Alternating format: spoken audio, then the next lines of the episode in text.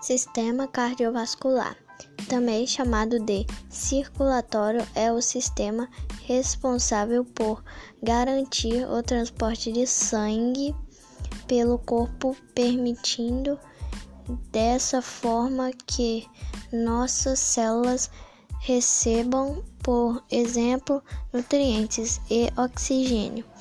Esse sistema é formado pelo coração e pelos vasos sanguíneos. Sistema res respiratório.